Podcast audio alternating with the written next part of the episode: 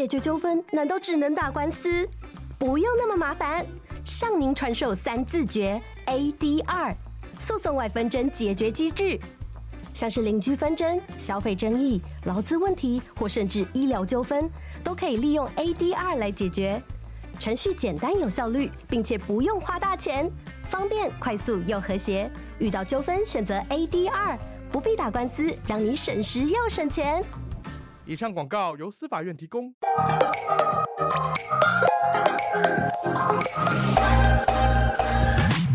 想了解经营电商的美感吗？让各界电商领域专家把最精华的实战经验说给你听。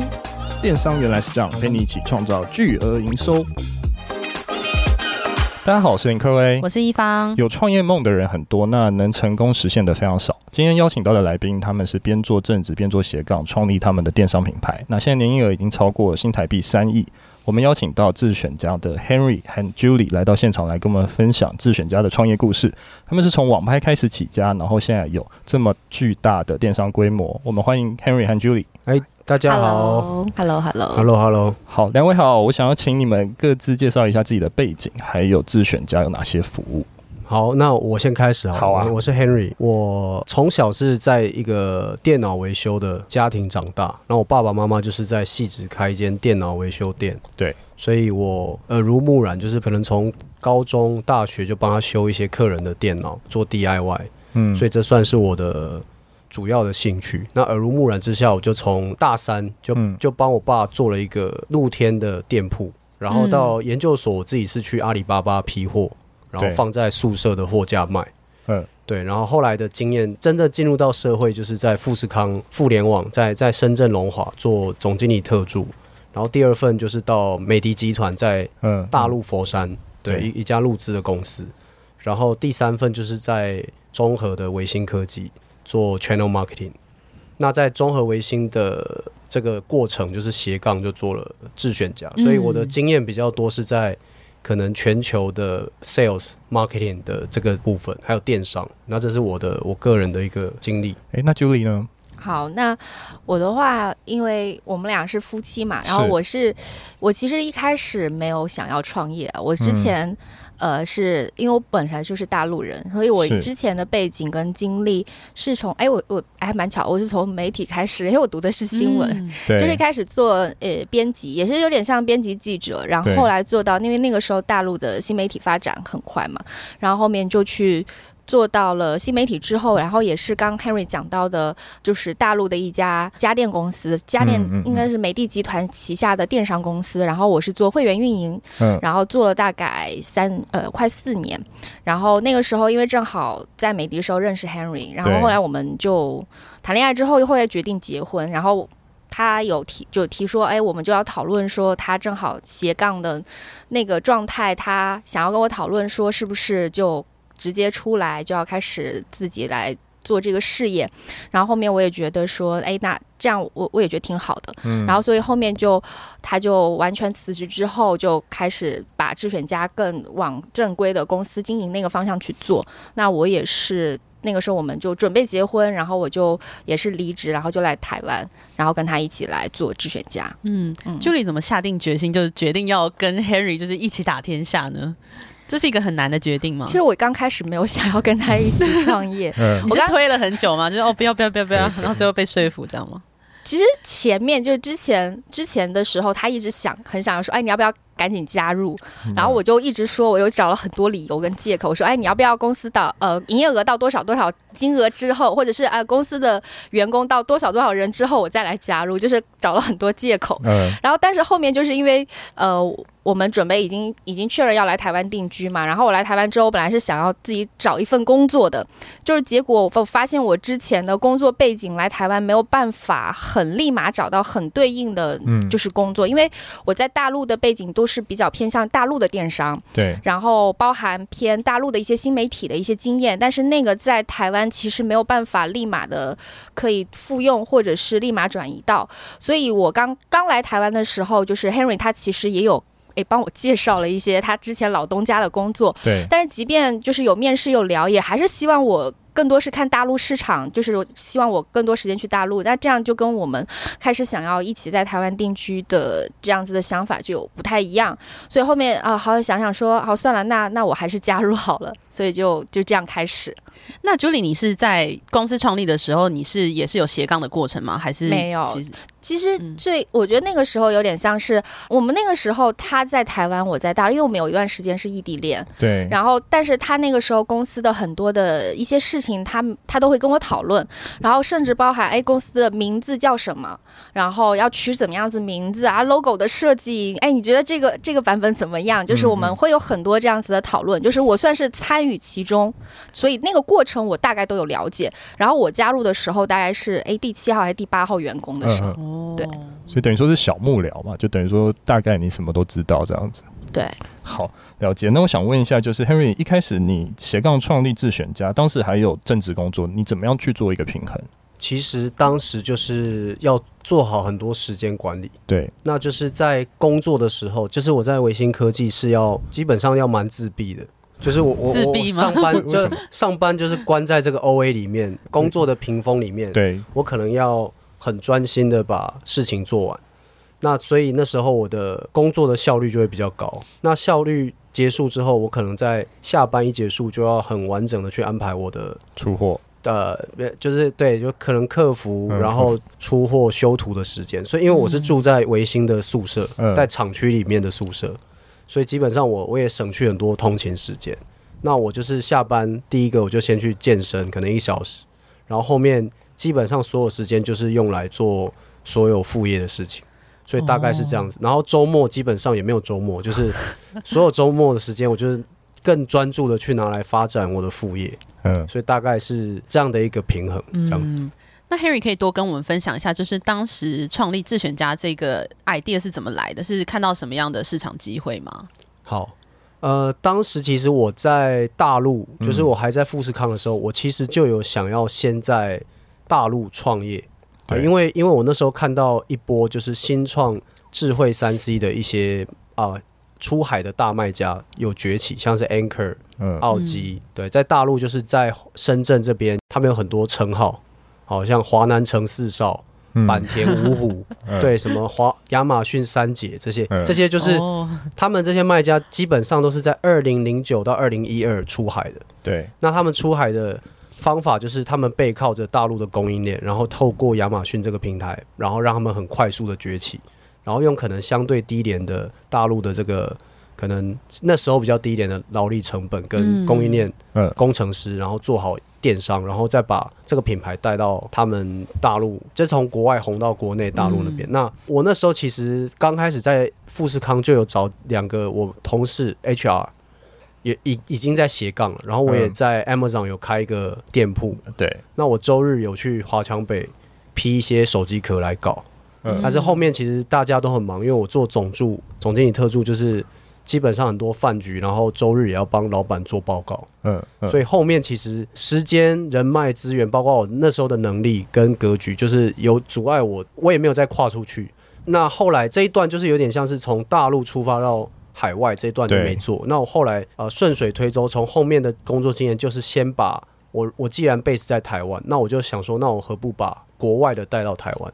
所以现在比较像是就是走外部到台湾的，嗯，对的这个反方向的操作这样子。哎、欸、，Henry，我一直很好奇，你好，你是不是一个闲不下来的人？我看你一直就是上班就，就怎么会？就是一直要去斜杠，就像你以前说，你在你在中国的时候，你有去做斜杠；你在之前在台湾，你有斜杠。你是一个闲不下来的人。对，应该是可以这样讲，因为因为应该说我我我会一直想找生活的重心，然后把它填满。对，那像大学的时候，其实我弹吉他比较凶，玩吉他，所以那时候就会参加很多南部的一些比赛，包括我还有去。那个超级偶像有去海选，对对对，哇，对 对，那南部就是大吉杯，就是有在玩，然后什么细雨细蓝、热音社、吉他社都真的很忙，对对，都差点都延毕。反正我就是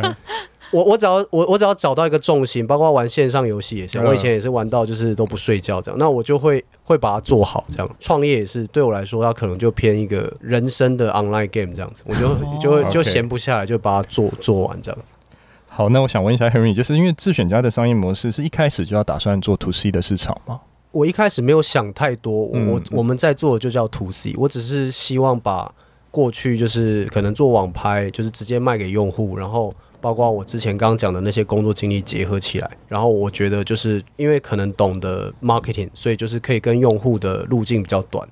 然后我就可以透过电商平台卖给他。所以刚开始其实没有想那么多，就是我们是不是直接叫这个模式叫 D to C？、嗯、那后来我也觉得，哎、欸，这个趋势就是去打通这个整个链条，然后减少中间的太多的分层分销的话，确确实是啊、呃，现在品牌厂跟可能代理商的趋势。所以其实后来才发现，哎、欸，自己走在一个相对趋势的道路上，这样子。所以一开始就是没有特别去选择说你们要走哪哪种赛道，只是刚好就是朝 To C 的这个方向前进，然后一路就是做到现在这样子吗？对，因为当时可能有另外一个想法，是因为 To C 它毕竟可以累积会员的资料。对，因为你如果是做小 B，你要你要铺货给。经销商其实很多终端的用户资料是积累在这个经销商那边的。对，那我们会希望说，如果要做平台也好，或在做代理商也好，其实最主要是这些用户的数据、用户的习行为习惯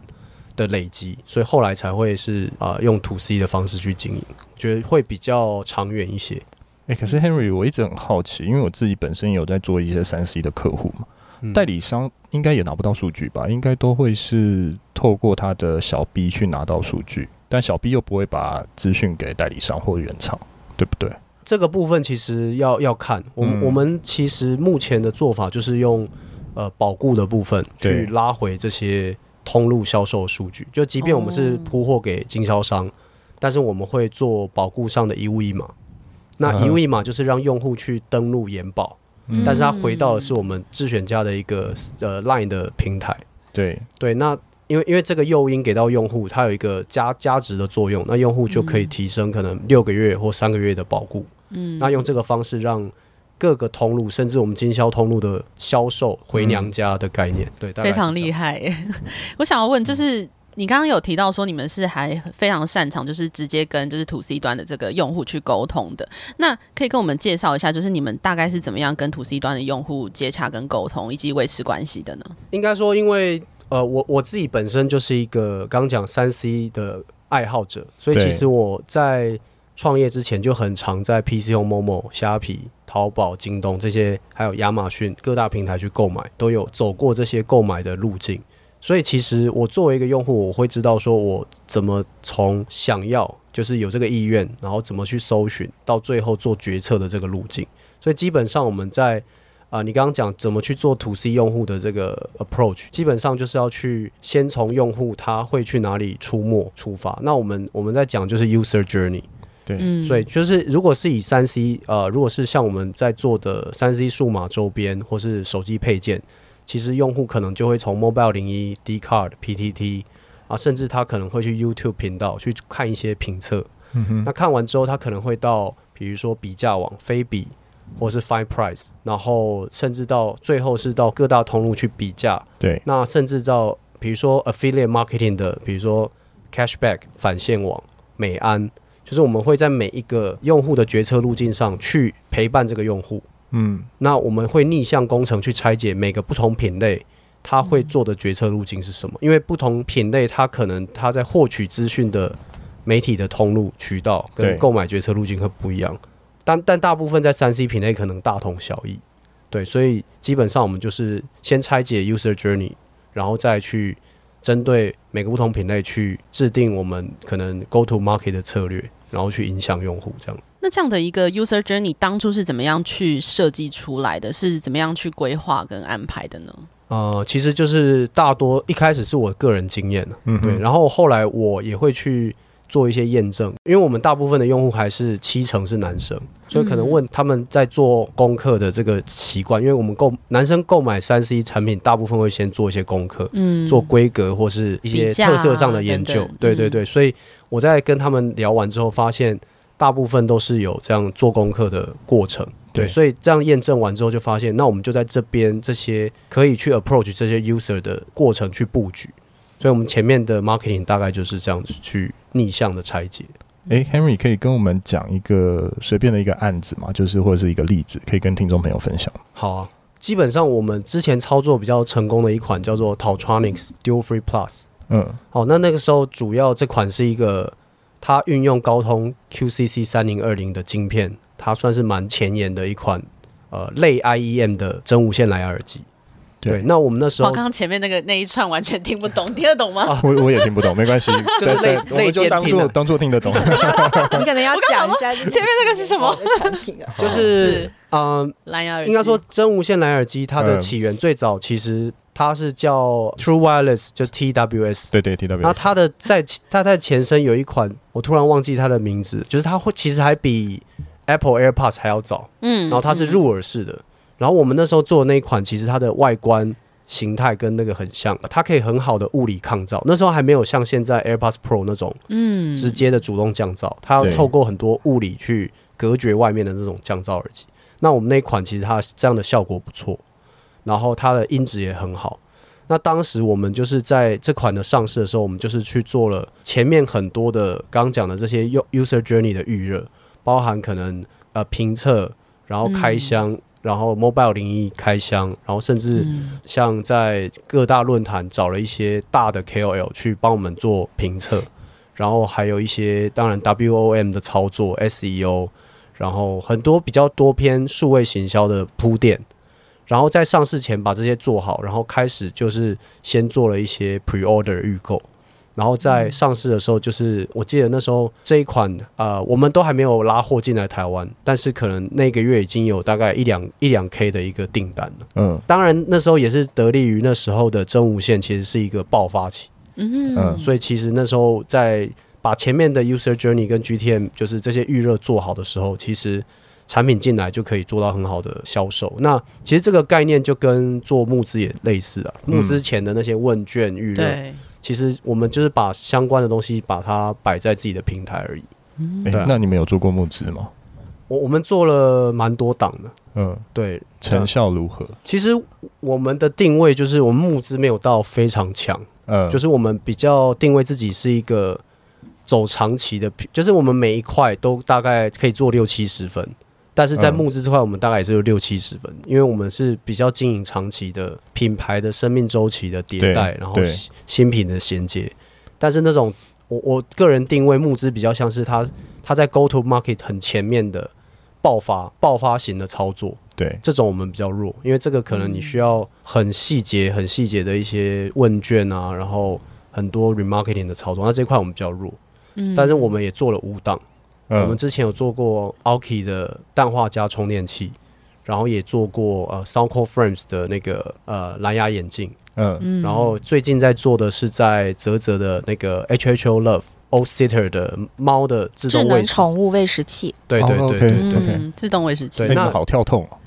真的，应该应该是说，我觉得这个跟我们。产品应该说产品策略有关，因为刚刚 Henry 有讲到的那个刚、嗯、介绍 Tautronics Studio Free Plus 那款，对，真无线蓝牙耳机，它其实是我们创业第二年的爆款，对，嗯，然后。那个时候有，我觉得智选家的成长有一部分的原因，也是因为我们有踩到真无线蓝牙耳机的浪潮。因为我们一开始就是以这个品类开始切入去起家，然后我们在这个品类里面去代理了很多的品牌。那后面因为现真无线蓝牙耳机现在在整个市场已经已经比较成熟了，对，所以大家对这个品类的认知，然后包含它，你可以看到现在市面上这个品类的新品已经没有到那么多了。嗯，那所以其实我们也在去看新的品类。所以，智选家在整个的，就是我们在这个三 C 的这个产业里面，我们自己的品类跟拓展的方向，比较希望是我们在不同的阶段去找到新的阶段上面再往上走的一个品类。嗯，然后，所以刚刚讲到的，呃，智能 AI 智能宠物喂食器，其实也是我们在今年。今年新的一个品类的拓展方向，就是往智能宠物硬件，呃，智智能宠物产品，因为它也是硬件跟软件一起，它有 App 上面的支援，这块也是我们后面未来的一些方向。嗯，那想要回到就是刚刚提到的 User Journey 的部分，想要多细聊一下，就是如果假设用户在做一些功能比较啊，或者是质疑某一些功能或是比较价差的时候，你们是怎么样去布局，会怎么样去沟通这件事情，然后让他们就是购买你们的产品呢？我们主要在行销操作上，其实有一个叫 USP，或是叫就是叫 Unique Selling Point，就是你要真的去挖掘出你产品的独特卖点。所以我们会去做，我们这款产品跟其他市面上的竞品有什么不同的这样的一个可能一个 comparison table 一个比较表，或者是一些我们叫 benchmark 竞品分析，然后拎出刚讲的 USP 这些独特卖点之后，然后把它放大宣传。嗯，对，所以这个是比较需要去做差异化的。但是当然在选品的时候，其实就要做好，因为你如果是产品本来就不怎么样，你再怎么去说它，再怎么包装，其实用户眼睛都是雪亮的。所以其实选品还是要好，然后 marketing 就是推波助澜去做一些我刚刚讲的差异化跟独特卖点的挖掘。那挖掘出来之后，再呈现在可能商品详情页、可能 KOL 上面的宣传，还有可能我们会去 channel 做 sales pitch。对，我们的比如说我们的线下业务的人员，他可能就会带着一些 training kit，就是一些训练的手册的时候。他就可以去放大这些，然后让线下或是线上 PCO Momo 这些啊、呃、通路的 PM 可以帮我们去也也大力的推广这样子。了解。诶、嗯欸，那我想要聊一下，就是刚刚有讲到选品嘛，通常大家都怎么选品才会比较好？你们有什么样的小秘诀吗？就是假如说今天呃，因为蓝牙耳机已经很多了嘛，或是可能智能的呃宠物的机器也有一些了，那怎么样去选到你们认为可能会呃柳州的产品？我可能会从两个方面，一个方面就是我会从整个产业的趋势，嗯哼，然后那它当然包含着消费习惯，包含可能现在呃人口的组成，这是比较大方向的。是，像我刚刚讲宠物，它其实就是我们有抓到一个现在生育率，毛小孩的，对对对，已经有一个黄金交叉，就是对。毛小孩已经超过台湾现在新生儿。的比比率跟出生量了。所以这个就是我们会去抓的，因为它属于一个增量市场，嗯，所以重点在它是增量市场。那如果这个增量市场它又刚好符合我我自己认为我们创业能 handle 的，就是前期在三 C 这个品类叫前海，嗯，所谓前海就是刚开始不去碰一些高单价，像手机、家电、平板、嗯、这种算深海的，因为它的市值非常高，对，而且你会面临到的巨头无无比大，对，因为你不可能突然一开始就做手机。我们没有那个家家产，对对对，所以 家产嘛，所以就是消消费。刚讲的大趋势，再结合自己有的能力，从浅海市场，就是包含三 C 配件这种比较低单价的，嗯、然后慢慢慢慢切，再往深海去走，大概是这样。这是第一个。那第二个就是回到，如果这个品类它相对成熟，嗯、我们还是会切。那我们切的方法就是去抢现有的市占率。那抢现有市占率，我们就要靠四 P marketing 的四 P 很细节的操作。嗯，那我我就举例，像我刚开始创业的 Tautronics 的 BH 零七那款蓝牙耳机，它其实已经进入到就是颈挂蓝牙耳机的很末很末期的，因为它准备要切换到真无线了。对。但是我们那时候去切它，是因为它在那个品类，那时候那时候的颈挂蓝牙耳机平均的客单价大概在两三千。对。但是我进我们进的那款，我们卖的是九百九十九。所以我那年虽然那款已经进入那时候已经进入红海市场，但是我们还是可以用很精细的四批定价，包括行销，去吃到不错的市场份额。所以我创业的前期，刚讲十几十人以下，其实还不是靠真无线，嗯，是靠已经进入尾端的这种产品，然后用很精准的四批去操作。那就像现在的真无线也是，其实现在真无线很饱和了。但是我们也代理到 QCY 这个品牌，嗯，其实它的单价都在一 K 左右。可是你看现在苹果、BOSS 或是 Sennheiser，其实它都卖到五千、六千甚至一万。对。但是 QCY 一支只要一千块。那我我在这个生命尾端，我也会切这种四 P 要精细操作的，因为它就是比谁可以更精细化的去操作，然后可以吃，就是有点像是你要把它榨干了，你要把现在这个成熟期的赶快把它榨干，不然以后。没得炸了，对，没得炸，大概是这样。还 没买的人都要全部买买起来。对，所以就是增量也可以操作，那进入存量市场其实也可以操作。嗯，但是我我我们的做法就是存量的也要守，那增量的也也要去挖掘，那两两边要并行。哎、嗯欸，那我想问一下 Julie，就是因为刚刚有提到 User Journey 嘛，所以呃，我我比较想问，就是智选家有做什么样的再行销吗？呃，我们其实最开始的时候。因为我们今年第五年嘛，其实我们在前面第一年跟第二年的时候，我们品类是很少的，对，就基本上都是耳机。你想，用户也不可能一年买三四副耳机，是对，所以我们其实那个时候做再行销，其实是件很难事情。所以我们基本上的重点都是在拉新，因为我通过新品，对，然后新品牌或新产品的上市，然后去吸引更多的用户进来。然后等到后面我们的品类越来越丰富了，就是我们加入了行动电源、充电器，然后包含我们的电竞类的产品，电竞耳机、滑鼠、键盘，然后包含我们后面再去补充 iPhone 周边的，比如说后面的手机壳等等。嗯，之后那其实我们就会去利用我们现在已有的用户的购买数据，然后通过 Line 呀、啊、或者 EDM 去做分群的推播。就比如说像是我举例，我们近期去做的图拉斯的这样子的一个手机壳的一个品牌，那我们其实就是先抓我们之前有买过我们充电器类型的产品的用户，然后再针对这群用户，然后再去做一次推播的，呃，就是行销，然后去诶让告诉他们我们现在有这样子的一个新品呃出来，然后去让他们知道，所以这个是我们现在在做的一个方式。但其实未来我们后面其实想要一直。再去更精细化做我们的 CRM 这块的经营，那就刚刚 Henry 有提到的，就是我们有通过保固售后这一块，然后去把我们全平台的用户可以先搜罗回来。那搜罗回来之后，我们的用户数据里面就是有包含到他可能购买的品项，然后或者是他购买的时间、购买的平台等等这些。那我们后面也是用标签化的这样子的一个方式，然后去后面做更精准的行销的尝试。我觉得这个是我们。后面想要再去推进的一个方向。那如果针对这个 KOL 行销或者是这个内容行销的策略部分，你们有分，例如说产品在不同的阶段有不同的安排方式，或者是推的一些特点吗？还是会分节日？你们大概是怎么样去做这个内容规划呢？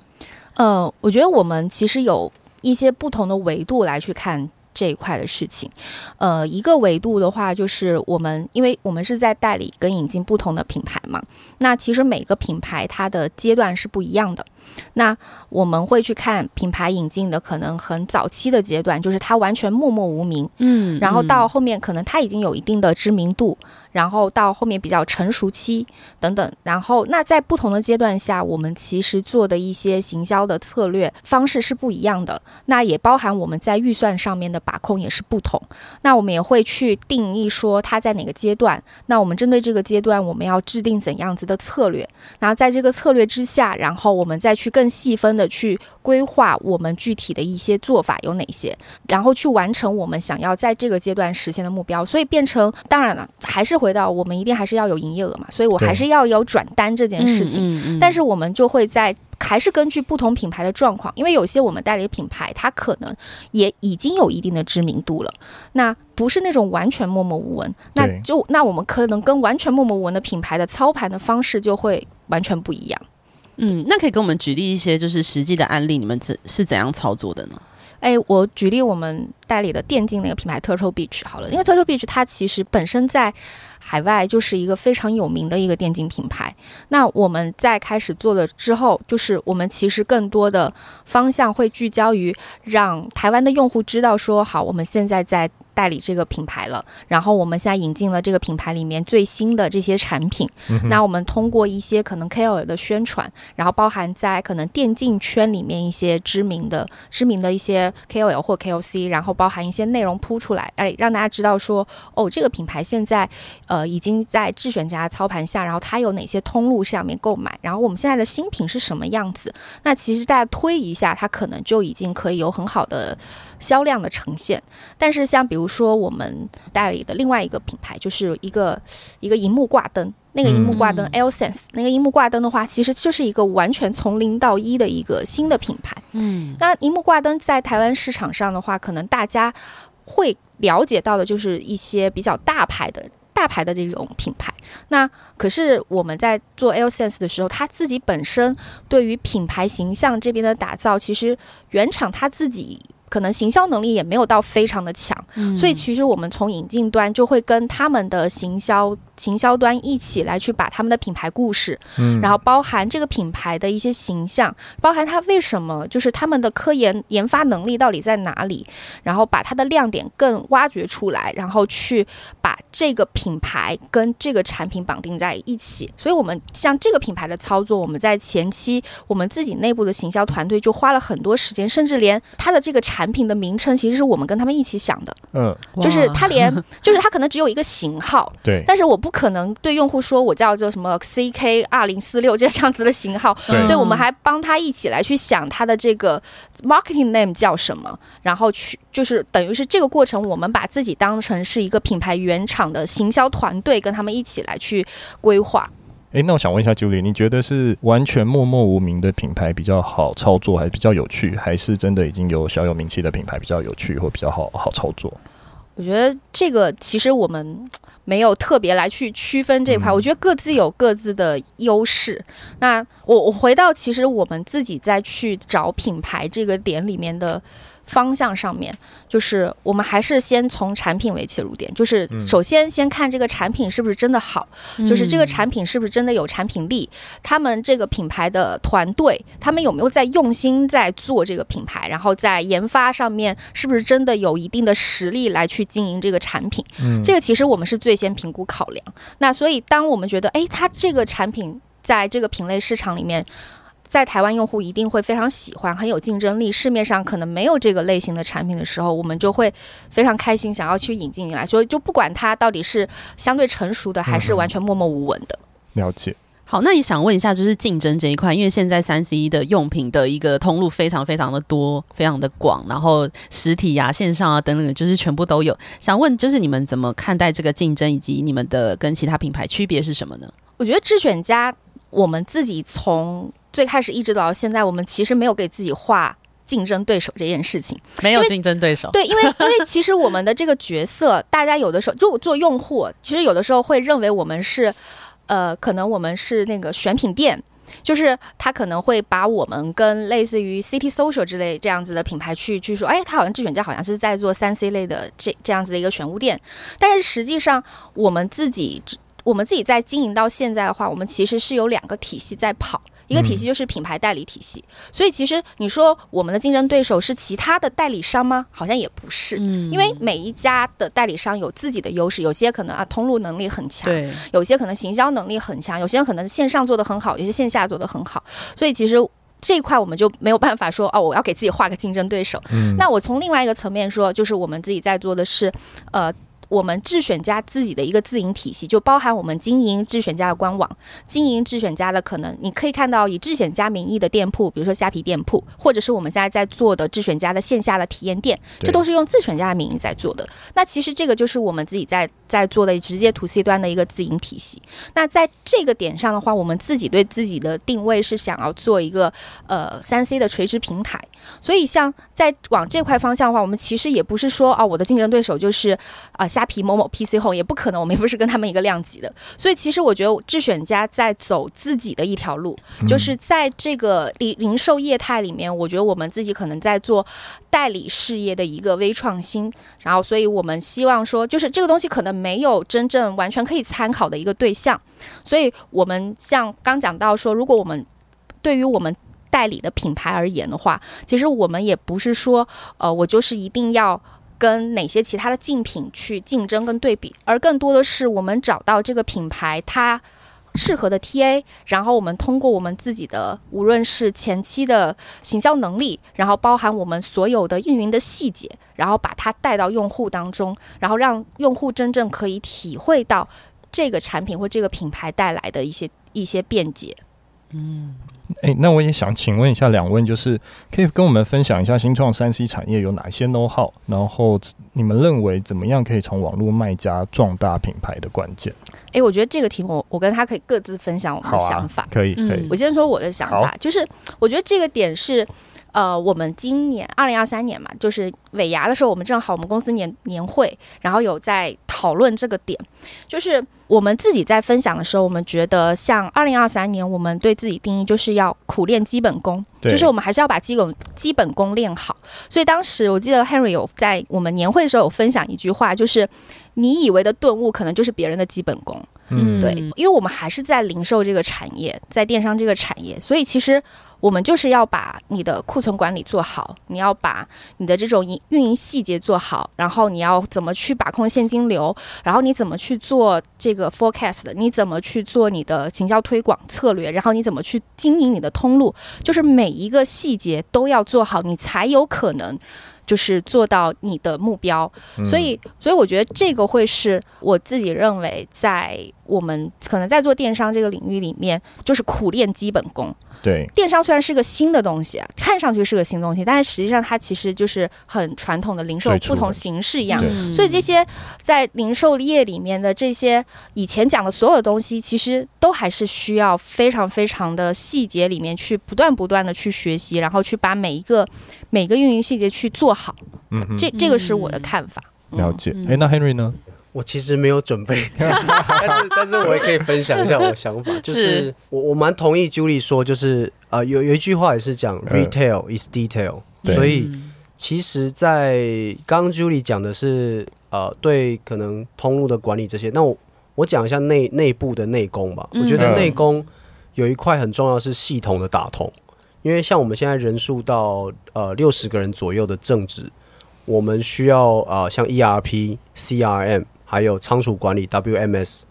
然后我需要，我们需要把这些 API 都嫁接出来，让资讯流更快的打通。嗯，那为什么要做这件事情？是在这个阶段，其实很需要你的伙伴的员工，其实他是更多时间自动化，系统要自动化，资讯流要自动化，决策的数据要自动化，让他们更专注在做决策规划面。嗯，所以我们现在也在经历这个成长的痛的过程。我们在。啊，系统管理面其实是第一段正在整理中的。对，对我们有一个呃，等于系统的大 PM，他要去统整每个部门需求，然后定期在 ERP 的可能客制化或者是对外的顾问的工单去持续去优化。嗯，那第二块就是组织管理，就是我们现在这个阶段其实也很需要呃，组织每个人的 R&R 分工，然后可能呃，我们呃每每个 team 的目标，然后他的。呃，半年目标、一年目标，他找的人的 JD 长什么样子？所以这个组织管理现在也是我们呃比较 suffer，然后也正在进行的。那最后就是人才的管理，就是招聘到下一个阶段人才。应该说，我们这一一两年来，其实也我们的原始的伙伴，就是比较早前大概两两三年前进来的那些伙伴啊、呃，甚至有一些 leader 其实都都离开了，嗯、就是都一批都全部换掉了。嗯，对，那就是因为可能。在这个阶段，我们会需要找到下一个阶段人才，所以我们现在也在经历这个过程。然后我们现在基本上的原则就是希望能现在开始找的人都要比之前的还要再厉害，就是说现在找进来的肯定都要比之前的再再厉害这样子。是，然后然后去把人才的密度提高，就是怎么样把对的人放在对的位置上。现在就是比较多在做这三个部分的内功这样子。嗯。了解。那最后想问一下，就是两位未来自选家还有哪一些规划？回到刚刚有讲的，就是我们持续在做增量品类的拓展。对，因为我们如果待在同个地方去做同一个品类，其实对